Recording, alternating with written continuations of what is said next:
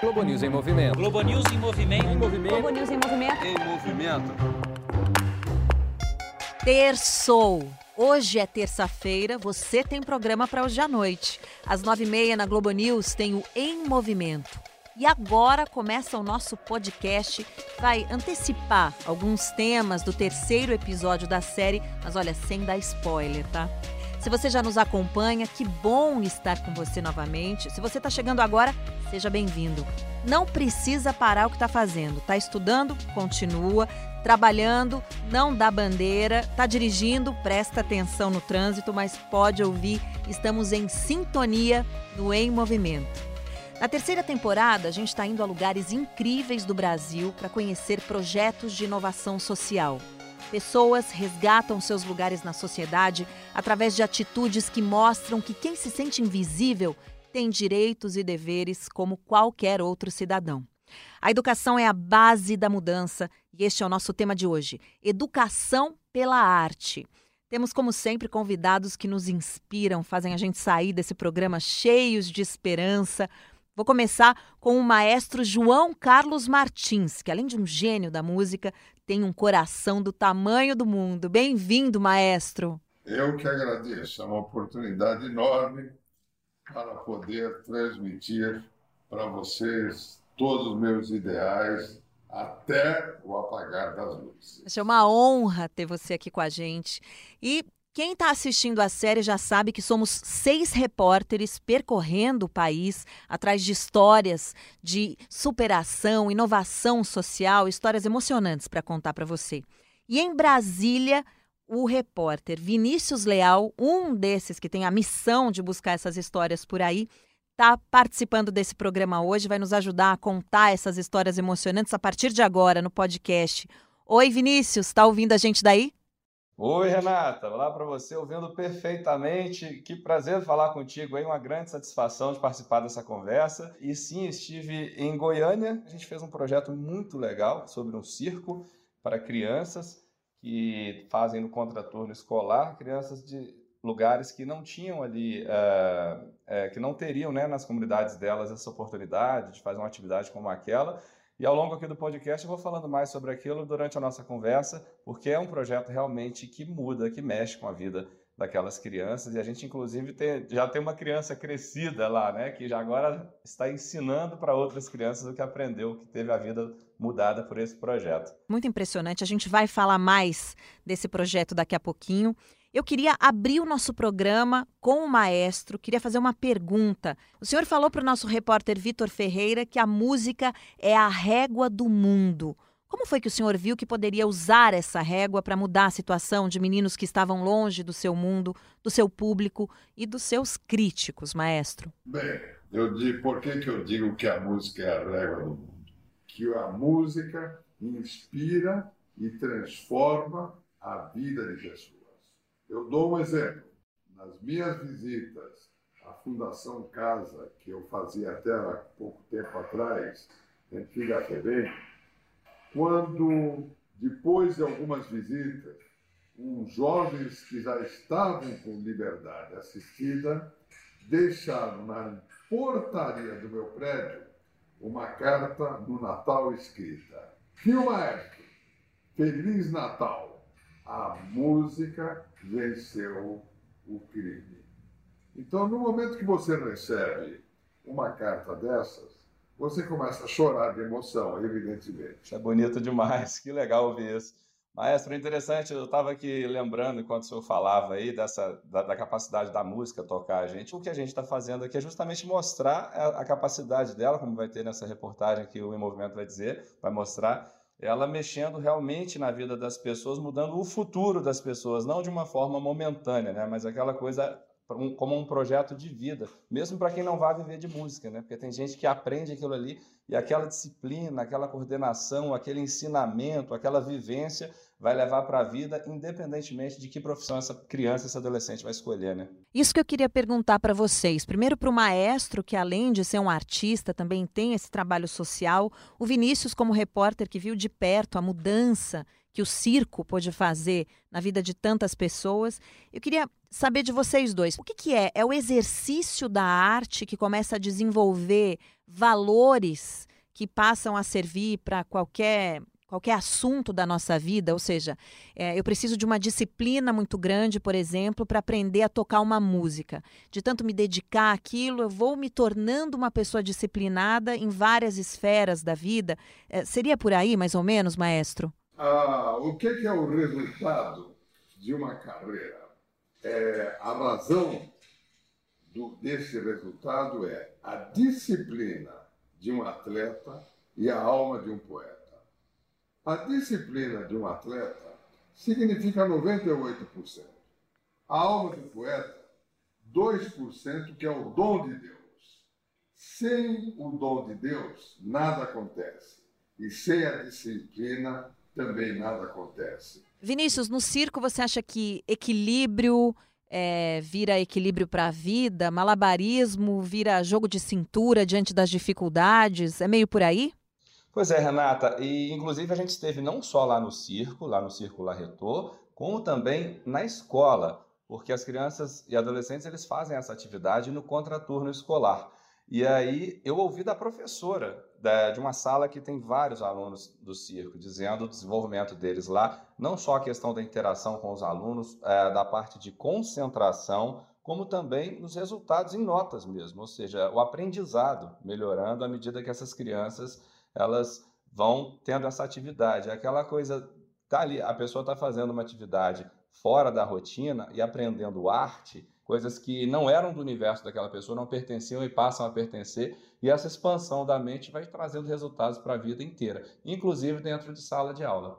Tanto que a gente estava falando, eu até cheguei a dizer, sobre um, um dos ex-participantes desse projeto, que hoje ele é, ele é professor de educação física, ele não seguiu a arte e ciência mas ele dá aulas de circo, ele é uma pessoa formada, era de uma comunidade em que ele disse que não teria oportunidade de fazer aquelas atividades, e hoje professor de educação física dá aula de circo, inclusive para crianças autistas, e ele é extremamente grato a esse projeto por causa da transformação na vida dele, e agora ele retribui tentando mudar a vida de outras crianças e adolescentes. O que a arte faz que mobiliza artistas tão diferentes, maestro? Se você analisar, por exemplo, é a mudança da vida de jovens através da música. Suzana, numa escola, teve um assassinato em massa. Na escola, ao lado, eu tenho um projeto musical onde a música domina totalmente é, os ideais desta escola. Todos os alunos que fazem parte da orquestra, as notas deles em outras matérias, melhoraram. Eles passaram a ter notas melhores. Eu, com as milhares de crianças que eu tenho contato atualmente, o primeiro grupo fa faz parte do grupo que, no fundo, poderá fazer parte de um público. O segundo grupo é o cara que chega em casa, liga o seu aparelho e vai ouvir uma música ou tocar uma peça de violão, porque estudou. O terceiro grupo de jovens que poderão transformar-se em profissionais. E, finalmente, diamantes a serem lapidados. Eu encontro é, histórias incríveis que me emocionam. Eu sou um velho chorão. É muita história, história para vários podcasts, mas eu vou apresentar agora o primeiro quadro quem gravou com o maestro foi o repórter Vitor Ferreira, que está no Em Movimento desde a primeira temporada, é veterano nesse trem, e ele é o nosso nome de hoje para o História de Repórter. Vamos ouvir o Vitor. História, de, repórter. História de repórter. História de repórter, né? Tem bastante. e sobre o João Carlos Martins, eu já entrevistei ele tantas vezes que eu até conto isso na matéria no Globo News em Movimento, a gente acabou virando amigo. Quando eu conheci o João, em 2009, eu era estagiário de uma revista, a revista Época São Paulo, e eles tinham uma capa que era se chamava 50 Razões para Amar São Paulo. E uma das razões era o João Carlos Martins, naquele ano. E aí eu procurei o João para entrevistar e eu lembro que a minha chefe na época disse: "Olha, ele é muito especialista em Johann Sebastian Bach conhece tudo sobre música clássica, então você precisa se preparar muito porque eu já ouvi histórias aí de que ele até se recusa a dar entrevista se a pessoa mostra que, que não está bem preparada e tal.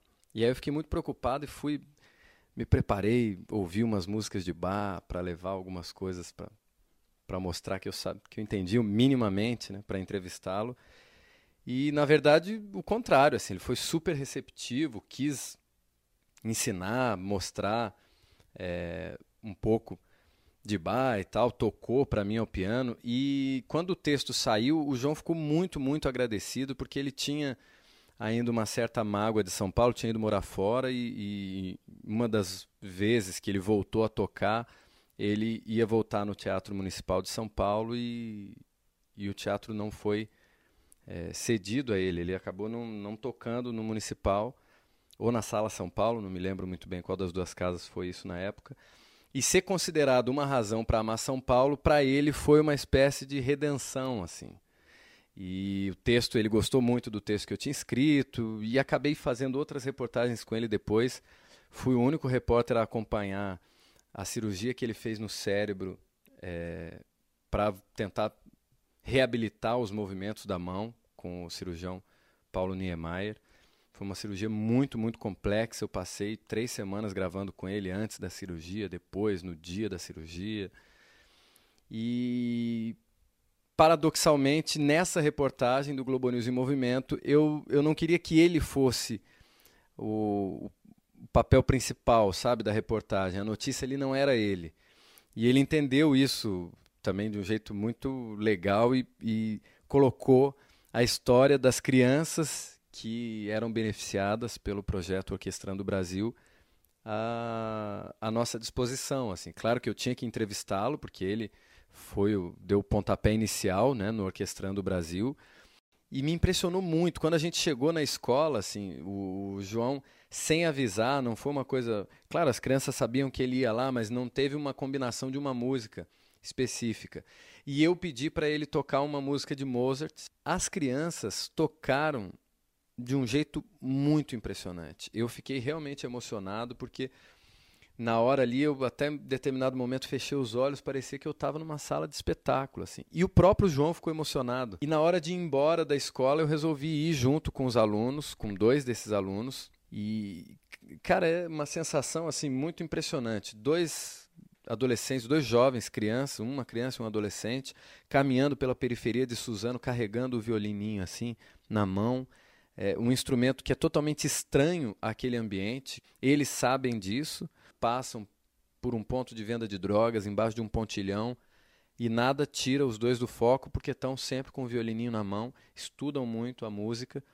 É, um deles até já toca na igreja e também toca quase que profissionalmente assim na escola toca de um jeito profissional né uma qualidade profissional embora ainda não não tiram renda disso e, e ver que aquilo se tornou uma razão para aquelas crianças viverem o irmão mais velho quer levar isso como profissão, quer ser violinista profissional, e eu não tenho a menor dúvida de que ele vai ser, porque ele toca realmente muito bem. E eu acho que o João Carlos Martins conseguiu, com o Orquestrando Brasil, colocar a música clássica dentro de uma escola pública em Suzano, na periferia é, da região metropolitana de São Paulo.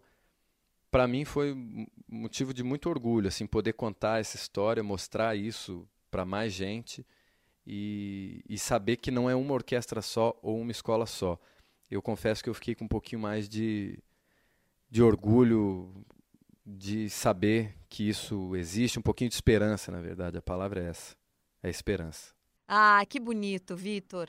Música forma laços para sempre mesmo, né? Demais essa história com o maestro. Histórias incríveis que me emocionam. Eu sou um velho chorão.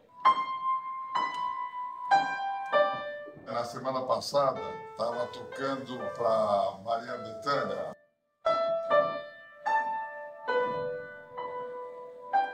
Em algum lugar do passado. E ela cantou para mim se todos fossem iguais a você. Entende? E nós dois choramos muito. A música traz a emoção e, antes de tudo, ela traz um sentimento que às vezes você acaba descobrindo dentro do seu ser através da música. Nesse caminho de despertar a emoção do jovem, de, de despertar sentimentos de empatia um pelo outro, o que, que é mais difícil? Primeira coisa que a gente tenta fazer é aliar disciplina com solidariedade. O que é disciplina com solidariedade? Para cada jovem que faz parte do nosso projeto, que hoje já está com 518 orquestras parceiras pelo Brasil, porque o meu desejo é realizar o sonho de Vila Lobos, que dizia: não é um público inculto que vai julgar as artes, são as artes que mostram a cultura de um povo. Por que, que eu falei disciplina e solidariedade? Disciplina. Cada criança que está conosco tem um diário de bordo. O diário de bordo, a criança chega, ou o jovem, chega e fala: Eu posso estudar uma hora por dia no máximo. Eu falo: Tá bom, mas você vai me prometer uma coisa: nenhum dia menos de 50 minutos e nenhum dia mais de uma hora e dez. Aí, esse jovem, depois de uns quatro meses, me procura para falar, ou o meu professor. Eu queria mudar para uma hora e vinte, porque eu quero fazer um mínimo de uma hora e dez, o um máximo de uma hora e meia. E ele escreve no diário de bordo como é que ele estudou aquela hora. Ao mesmo tempo, ele passa a dar um exemplo para outros jovens, mostrando que o trabalho que ele está sendo realizado, porque ele é automaticamente elogiado na classe. A solidariedade, ele procura incentivar outros jovens a fazer o diário de bordo com a mesma é, é, intensidade que ele faz. Nesse momento começa um movimento de solidariedade entre eles e funciona a palavra voluntariado. Ou seja, um jovem que chega aí para casa de outro jovem para os dois estudarem juntos aquela, aquela passagem, por exemplo, numa passagem de uma obra de violino, por exemplo. Então, realmente, através da música, eu encontrei, por isso que eu digo, do mesmo jeito que nós estamos num Carnegie Hall, num Lincoln Center, numa sala São Paulo, nós estamos nas periferias das periferias chegamos a fazer concertos em cidades de 3 mil habitantes. Vinícius tem uma pergunta para o maestro? Maestro, pelo que eu estava ouvindo do senhor aqui, a música então é um caminho, independentemente do que aquela pessoa, aquele jovem vai seguir para a vida. O senhor tem a pretensão de que todos aqueles alunos que passaram pelo senhor se tornem músicos ou o senhor enxerga que é possível eles seguirem com esses ensinamentos para outras, outras profissões na vida? Eu é, procuro sempre fazer com que aquele jovem ele tenha a, a liberdade de se expressar falar, mas eu acho que eu tenho talento, mas eu espero que o meu destino seja outro.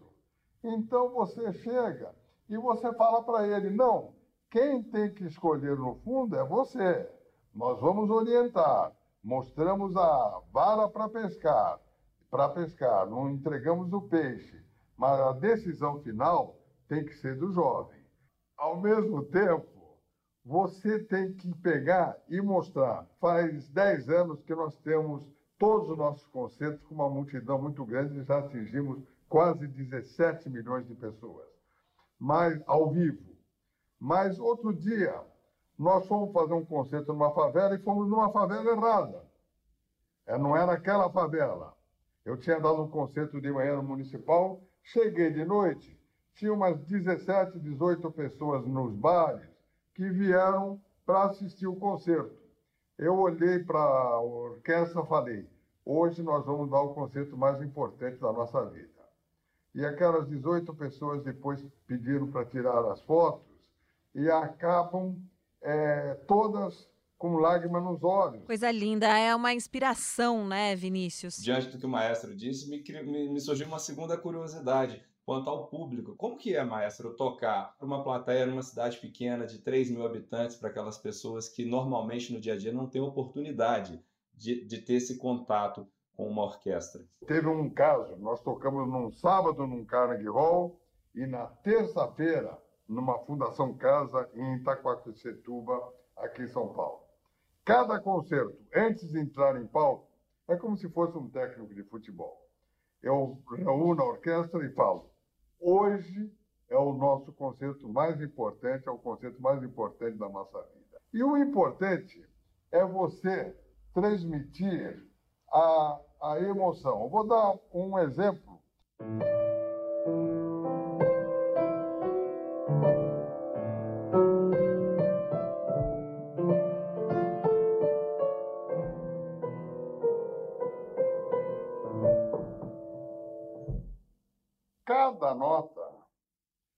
Ser tocada com emoção. E sabe, maestro, que essa, essa emoção chega aqui, né? Cada nota que você toca tem que ter a palavra emoção. Aquilo que eu toquei no, no começo, que eu repito, é qual que é a ideia? Aquela.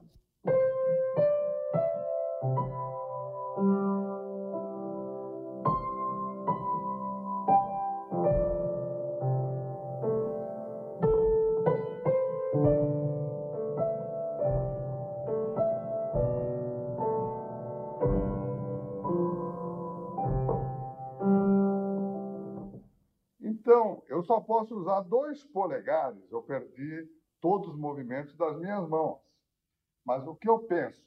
O que eu penso é o seguinte: é, eu nunca vou abandonar o meu velho companheiro. Hoje eu sou maestro, não sou mais pianista. Eu chegava a fazer 21 notas por segundo, mas hoje eu só posso fazer isso. Então eu rejo, mas no final do concerto eu faço questão de mostrar que eu nunca abandonei o meu velho companheiro, o piano. Linda, sempre emocionante quando o senhor toca e a gente acompanha, né? Tenho certeza que quem está nos ouvindo também sentiu a mesma coisa. Eu, aqui na periferia de São Paulo, conheci um projeto, o Gerando Falcões, e uma das histórias que mais me emocionaram foi, foi a do Everton. O Everton, um menino que começou aos 12 anos, numa oficina de pintura, foi lá desenhar. Eu pintei um quadro monocromático e acho que o mais engraçado era que o, o, meu era o único da, da turma que era preto e branco. Porque na época a minha vida tava assim, tava meio acinzentada, preta e branca, meio sem ânimo, sabe? Hoje, aos 16, não vou dar spoiler, mas ele está com uma condição bastante diferente. Ele que foi abandonado pelo pai, pela mãe, ele conseguiu dar um outro sentido para a vida dele. Mas alguém fez uma diferença crucial nessa história, que foi o oficineiro que dava aula de pintura. O Everton ele chegou um momento que ele desistiu, mais ou menos entre sete a oito meses ele desistiu. Ficou durante esse período. E eu fui na casa dele. E aí bati palma e ele não esperava. Umas oito horas da noite, ele falou: Meu Deus, o que o professor está fazendo aqui? Eu falei: Everton, eu vim aqui te buscar para você continuar o curso. Porque ele precisava realmente de ajuda. Isso foi uma mudança muito importante no roteiro da vida dele, né? Que levou com certeza aonde ele foi chegar. Então, às vezes, precisa resgatar, né? Um por um, né? Às vezes é para um público de 17 milhões, às vezes é para uma pessoa só que a gente toca, né? Exatamente. O importante não é somente introduzir a música numa comunidade. O, o, o importante é não deixar o rebanho dispersar. Eu vou aproveitar que eu estou falando do Gerando Falcões para chamar mais um quadro do nosso podcast, que é o Dica de Inovador. Dica do Inovador. Dica do Inovador. Bom, meu nome é Edu Lira, eu tenho 31 anos, eu sou fundador e CEO da rede Gerando Falcões. A dica que eu dou é Primeiro, todo mundo precisa seguir seu coração, seguir sua história e seguir sua essência. A maioria das pessoas estão no mundo quase que semi-acordadas. Para você ser um inovador social, você precisa acordar de forma efetiva. O ideal para ser um inovador social é, de forma verdadeira, querer fazer alguma coisa extraordinária com a própria vida. Entender que viver é uma oportunidade incrível de colocar a sua própria essência no, no universo. Então é ir atrás disso de forma obstinada. Então vamos para o nosso último quadro, ele chama Ping Pong, mas antes eu quero me despedir dos nossos convidados. Eu sou ruim para responder em uma palavra, hein? Ah, é? Bom, vamos tentar. É, vamos embora. Vamos tentar. Maestro, uma lição que o senhor teve na vida para não esquecer. Esperança. Vinícius. Perseverança. Maestro, quem educa... Tem uma missão. Vinícius. Quem educa, compartilha. Muito bom. Agora, maestro, a arte ensina. A vida. Vinícius, a arte ensina. A crescer. Olha, maestro, aqui em todo final de programa a gente está montando uma galeria de arte. Já tivemos uma imagem linda do Rio de Janeiro, uma música que veio lá da Amazônia. Agora eu vou pedir para o artista desse programa com o que, que, é, que o senhor vai contribuir com a nossa galeria de arte, maestro. Vamos ver, vamos tentar.